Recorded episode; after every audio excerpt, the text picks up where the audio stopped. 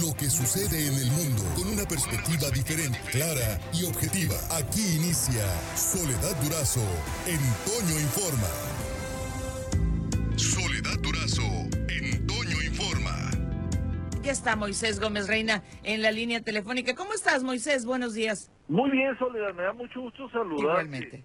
Buen tema, excelente tema el de esta semana, la falta de vacunas. Debo decirte, Soledad, ya se presentaba antes de la pandemia. Desde el primer año de este gobierno federal hubo un considerable retraso y disminución en la adquisición de vacunas.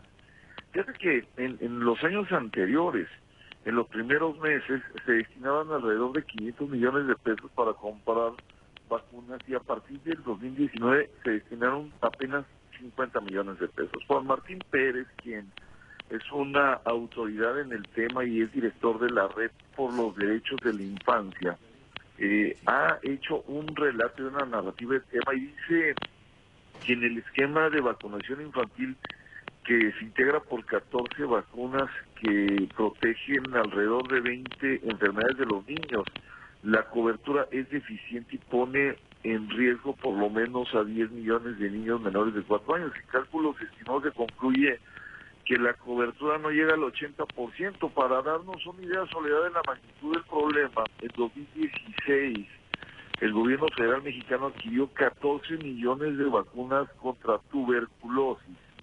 Sin embargo, en 2021 de 14 se bajó 83 mil dosis, a pesar de tratarse de una de las enfermedades más letales y que amenaza más a los pequeños.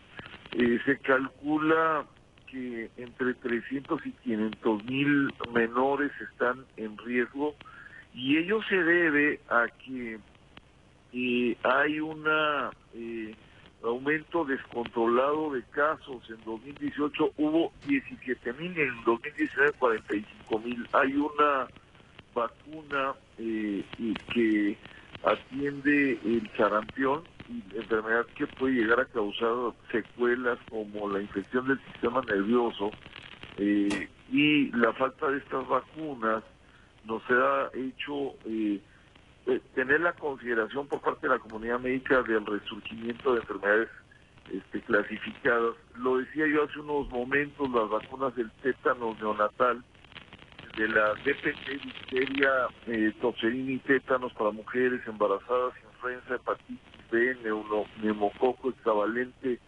Estamos en una reducción entre el 30 y el 90% de la compra de estos de, de estas vacunas afectando a los más pobres en México. A la luz de estos hechos, el desabasto, soledad, de medicamentos, de vacunas, de insumos del sector público va a traer consecuencias visibles. Tenemos que hacer algo, hay que cancelar otras cosas que se están invirtiendo.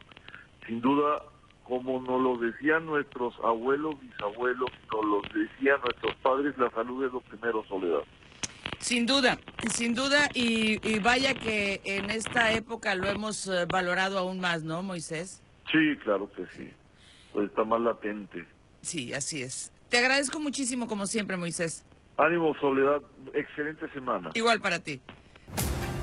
Por hoy terminamos, pero la noticia no descansa. Y nosotros tampoco. Soledad Durazo le espera de lunes a viernes a las 5.30 de la mañana por la cadena Larsa Comunicaciones. Con más noticias, más información, más Soledad Durazo en Toño Informa.